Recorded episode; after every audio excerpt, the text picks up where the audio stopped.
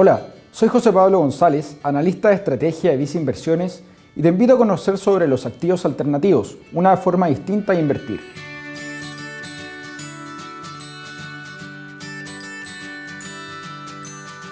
Cuando pensamos en qué invertir, lo primero que se nos viene a la cabeza son los activos tradicionales de renta fija y de renta variable, como es el caso de, por ejemplo, acciones, fondos mutuos, depósitos a plazo, bonos, etc. Sin embargo, existe una amplia oferta de otras opciones de inversión conocidos como activos alternativos y que pueden complementar de buena forma tus inversiones en activos tradicionales.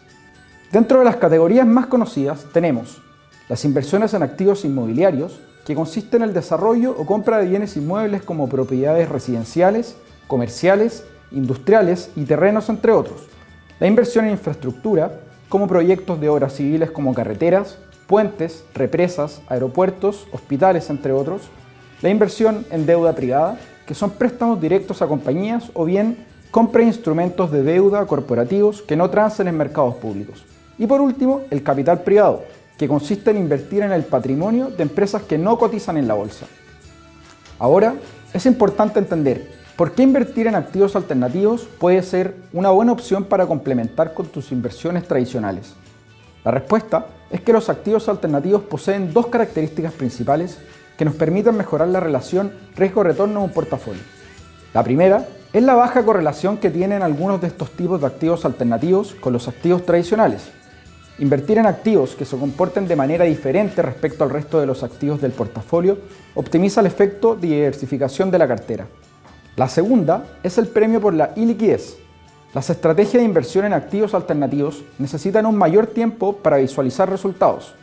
Esto hace que el inversionista no pueda retirar su dinero de su inversión en el corto plazo y este mayor tiempo de espera genera un retorno adicional comparado con los activos tradicionales.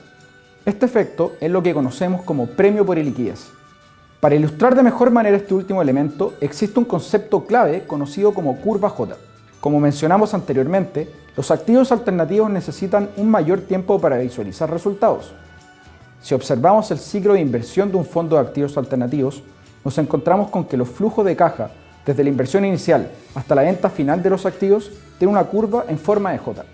En los primeros años podemos obtener rentabilidades negativas producto de los costos iniciales del proceso de inversión.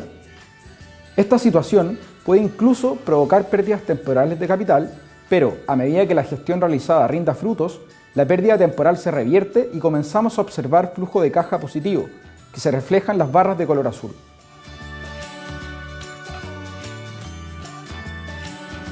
Disminuir el riesgo de nuestra inversión al diversificar en una mayor cantidad de activos y ampliar el acceso a inversionistas que no tienen el capital suficiente para poder invertir de manera directa. De todas maneras, es importante tener en cuenta algunas consideraciones a la hora de invertir en activos alternativos.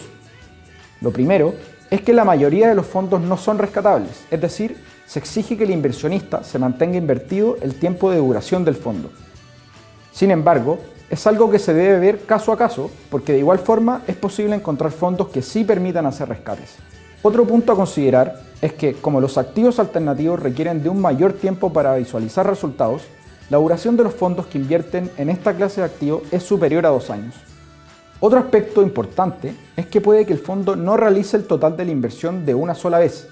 Esto implica que el aporte del cliente queda comprometido para futuros llamados de capital que se realizarán durante el periodo de inversión del fondo.